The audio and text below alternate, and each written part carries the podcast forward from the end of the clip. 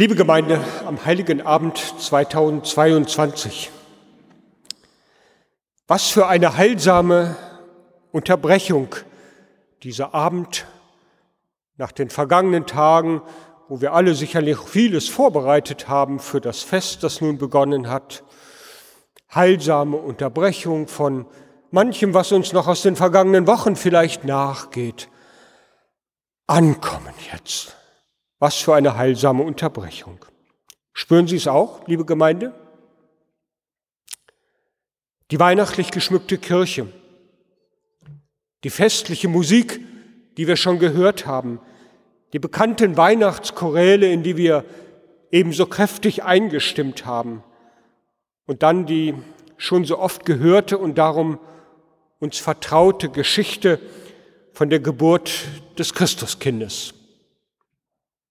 Und auch wenn man vielleicht nicht jeden Sonntag hier in der Kirche ist, vermittelt dieser Moment doch so ein Gefühl des Nachhausekommens, finde ich.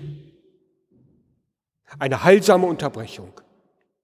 Inmitten der Unruhe auch unserer Alltage, privat und beruflich, die uns alle fordern.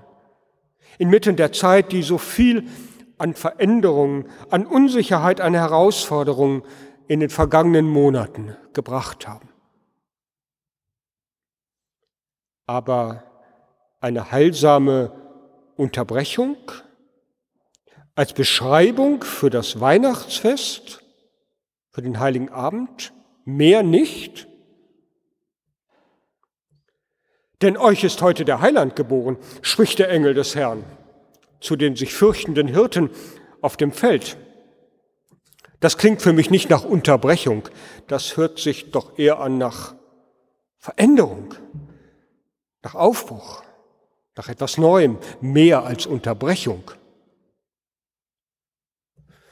Vielleicht können wir es besser mit einem in diesem Jahr besonders häufig gebrauchtem Wort umschreiben, eine Zeitenwende?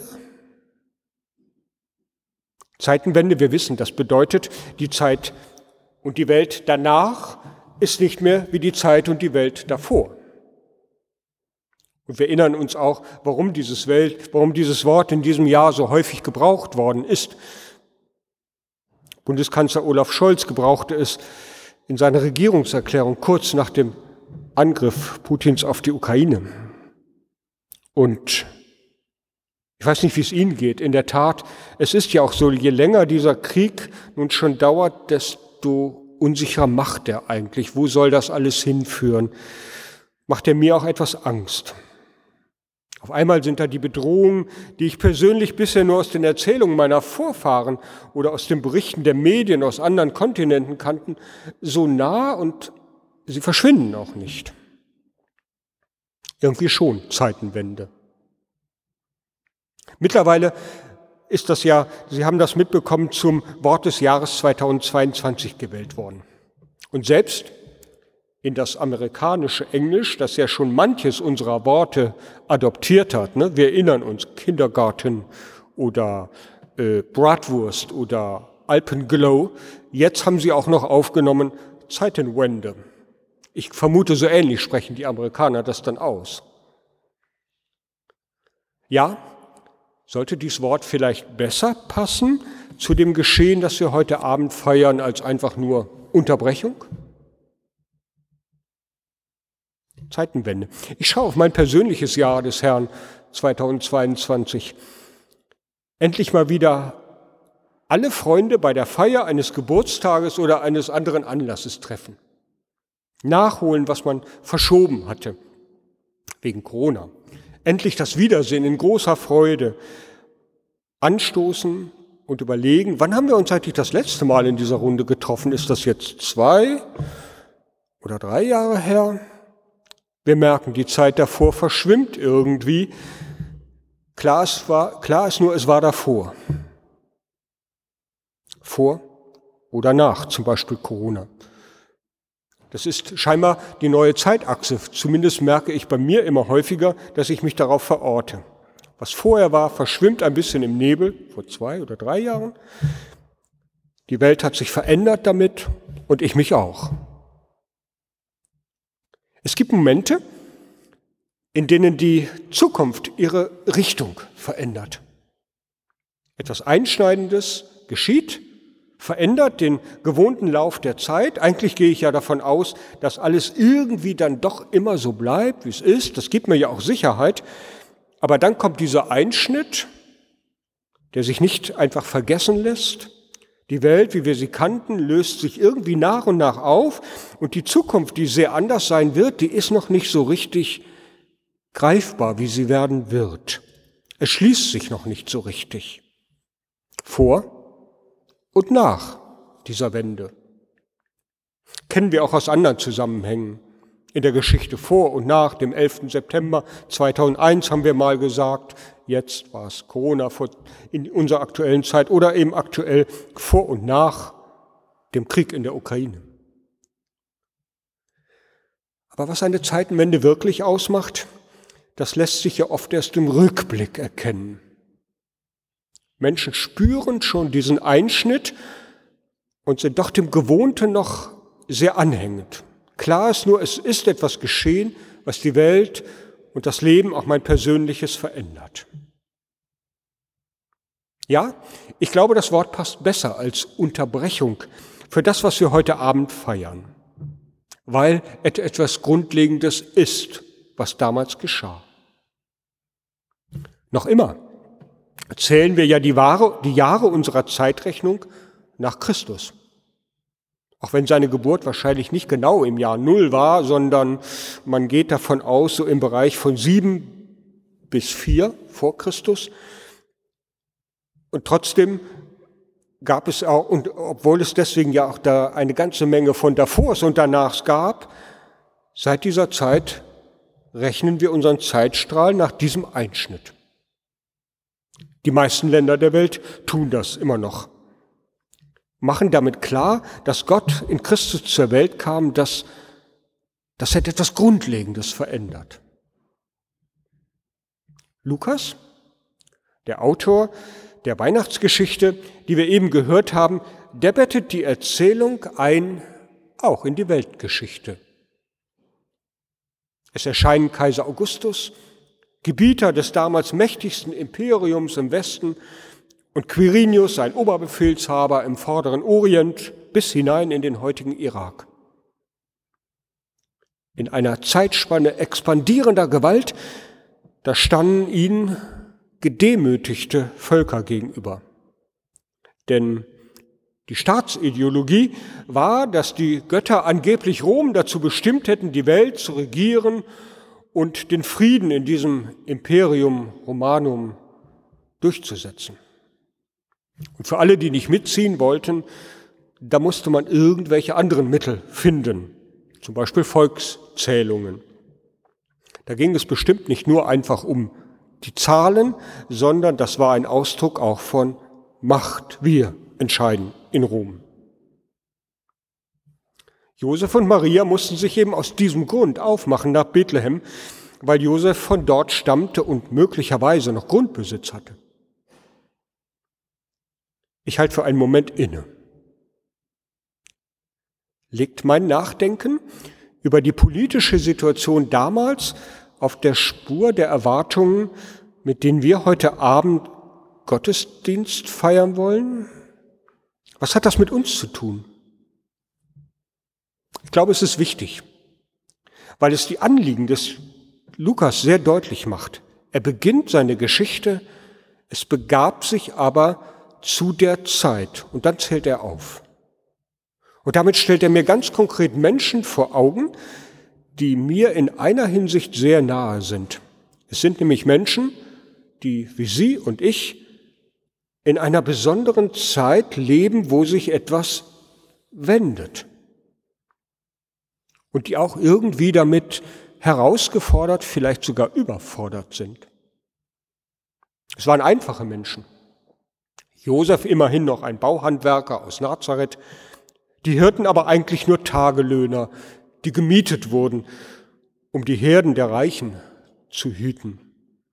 Oft lebten sie außerhalb der Städte, wochenlang auf den Weiden und zogen von Weidefläche zu Weidefläche.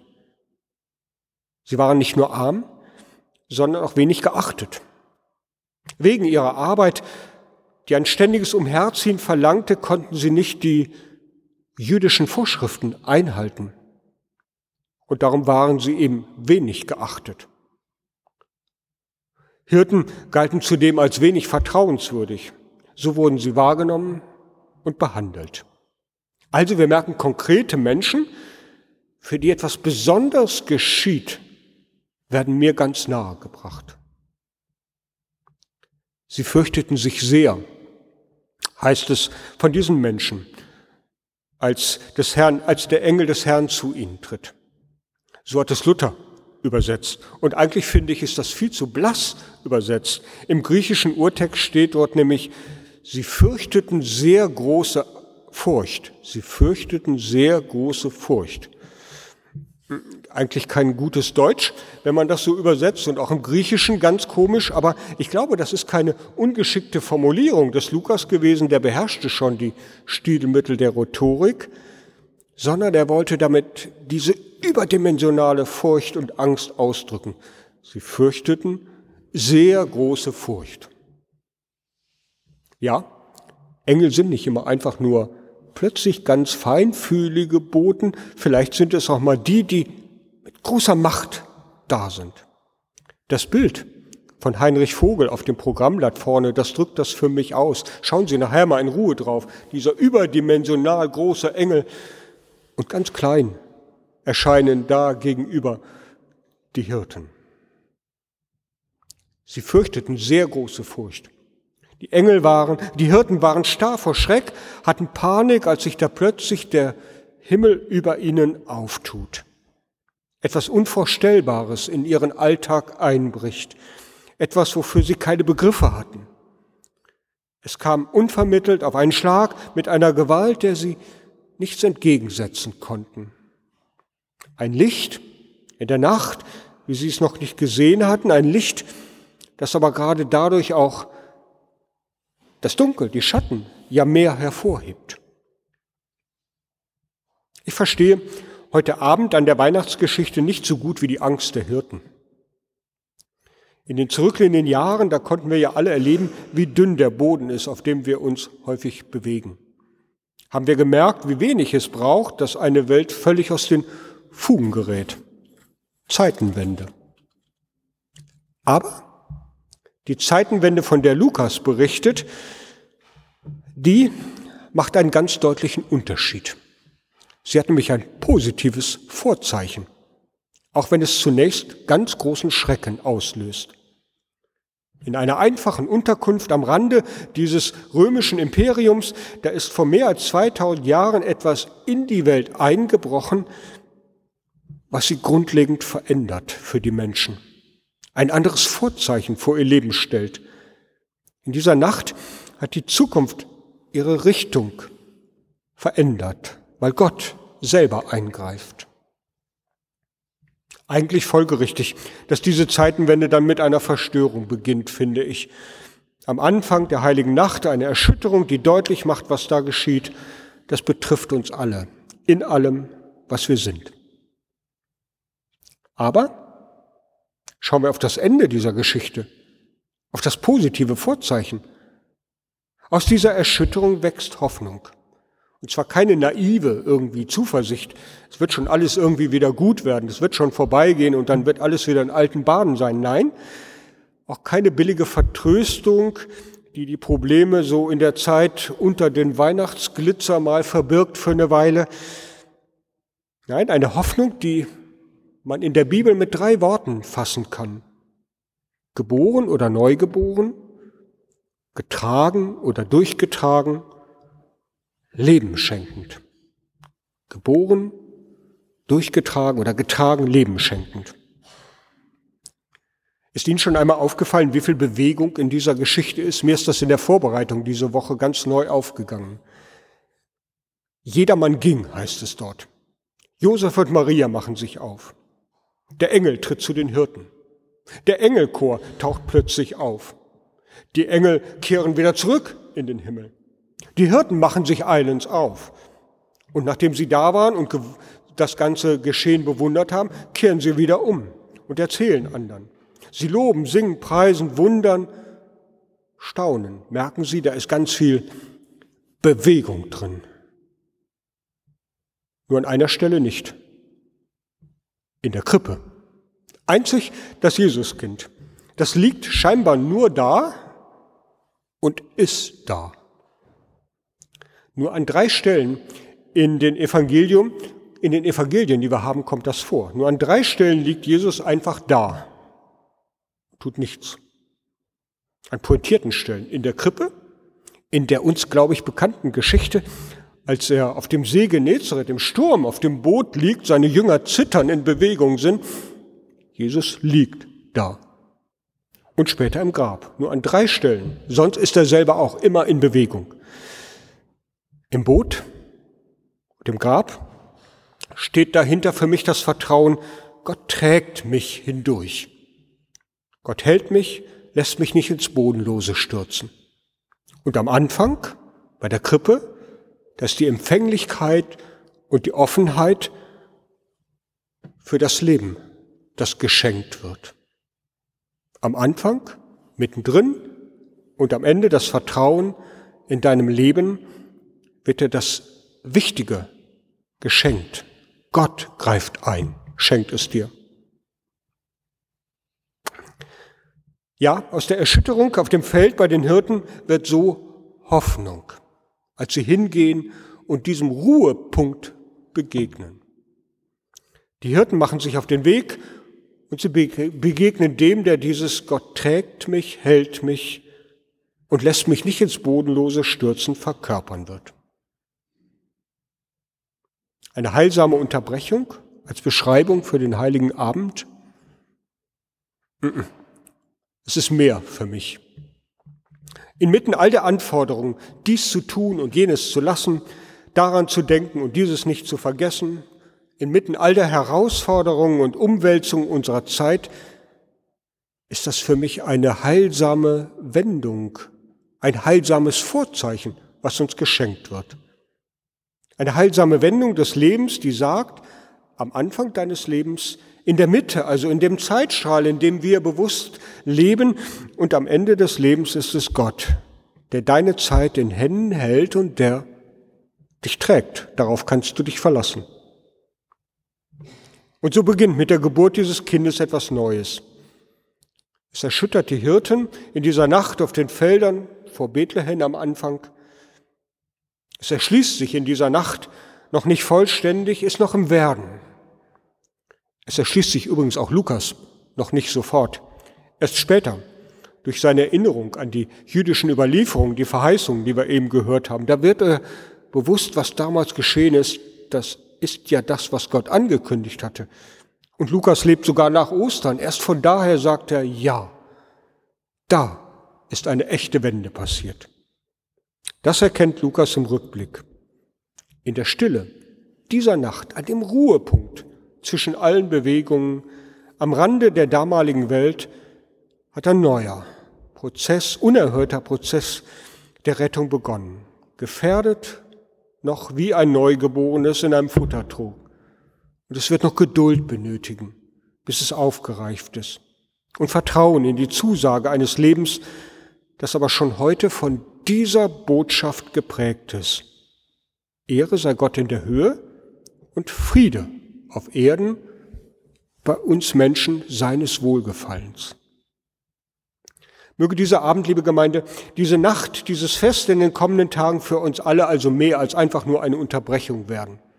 Am 27. gehen wir wieder in den normalen Alltag hinein. Nehmen wir dieses positive Vorzeichen mit und erinnern wir uns, getragen. Am Anfang des Lebens, in der Mitte des Lebens und weiter hindurch, sogar bis zum Ende. Ich wünsche Ihnen, uns mit der Botschaft der so vertrauten Weihnachtsgeschichte diese neue Gewissheit. Gott greift ein in das Leben, er trägt, er hält, er will mit in diese Zukunft gehen. Denn euch ist heute der Heiland geboren, welcher ist Christus. Ich glaube, mit dieser Gewissheit können es gesegnete Weihnachten werden über die eigentlichen drei Festtage hinaus. Und der Friede Gottes, der höher ist als alle Vernunft, er bewahre unsere Herzen und Sinne in Jesus Christus, unserem Herrn. Amen.